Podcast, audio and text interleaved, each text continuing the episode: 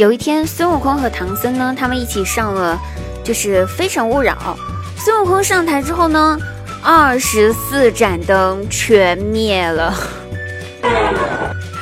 理由是什么呢？没有车，没有房，只有一根破棍儿。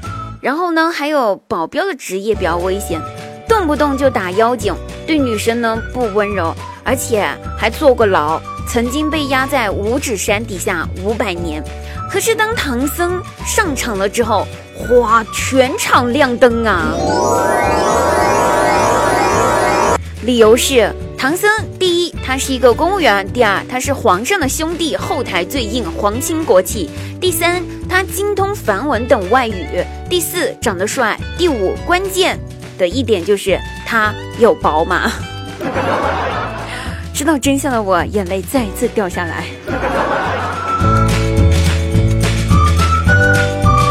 好了，朋友们，开心听滴答，不开心更要听滴答。大家好，现在您收听到的是由喜马拉雅独家冠名播出节目《笑话日常》，每天晚上九点半，滴答姑娘在喜马拉雅现场直播，更多内容期待您的到来哟。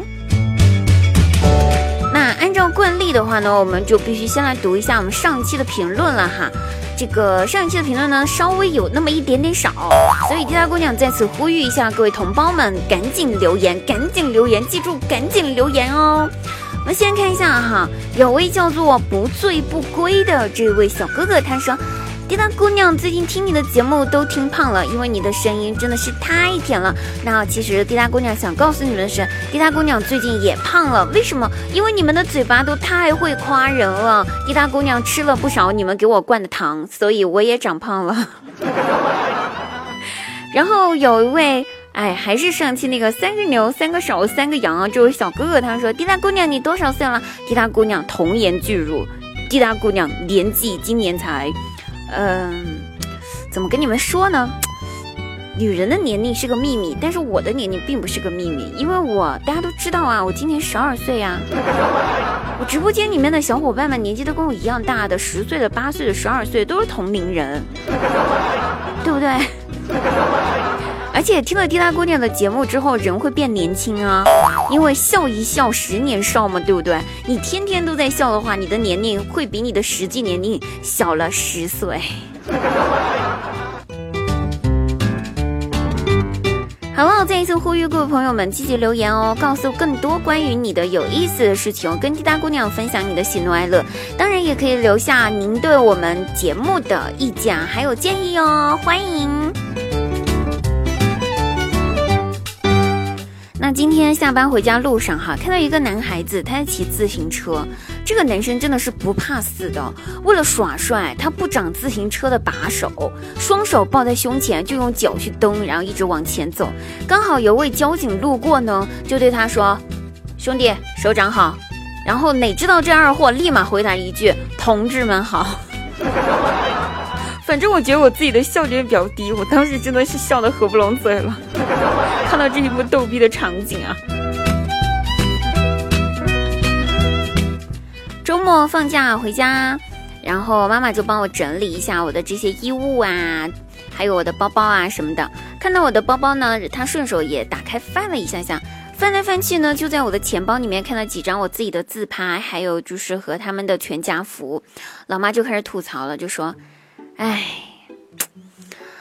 哎，闺女儿啊，啥时候你钱包里面能出现男人的照片呢？啊，哎，我当时我就懵了，妈呀，我是不是你亲生的呀？难道重点不是看到我的钱包里面一分钱都没有，可怜我吗？为什么会是男人的照片？重点你搞对没有？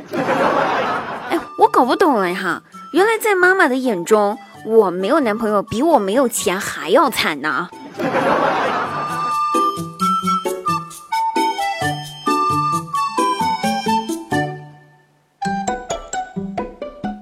今天下午，我外甥对我说：“小姨，明天我们开家长会，你替我妈妈去吧。”哎，为什么呀？你妈妈明天不是没事儿吗？不可以去家长会吗？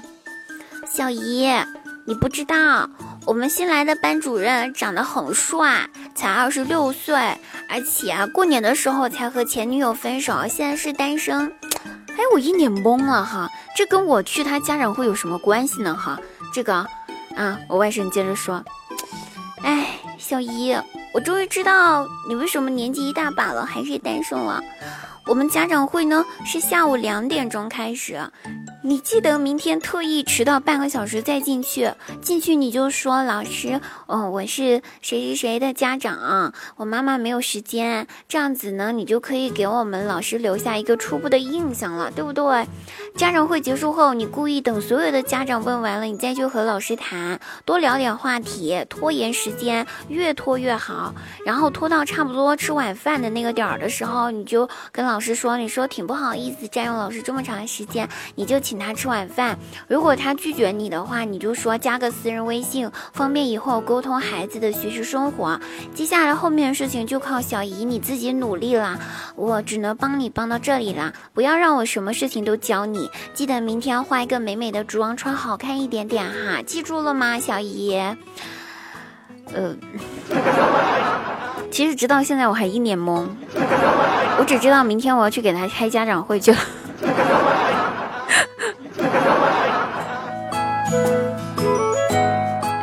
那今天逛街呢，偶然遇到了前男友，还有他的现任女朋友。其实说实话啊，我看到之后感觉也就一般，所以回到家里面就赶紧在朋友圈发动态说：“呵呵，看到前男友的现任女友比我长得丑，我也就放心了。”放完以后呢，我以为可能会得到我的朋友圈的一众好友的一顿疯狂点赞。于是过了五分钟之后，我打开我的朋友圈看一下，谁知道底下清一色都在回复说：“姑娘，你可长点心呐，人家情愿要个长得丑的，也不要你。”啊，多么痛的领悟！不说了，好了，朋友们，本期节目又要结束啦，感谢各位朋友收听，大家记得去找滴答姑娘玩哦，拜拜，嗯啊。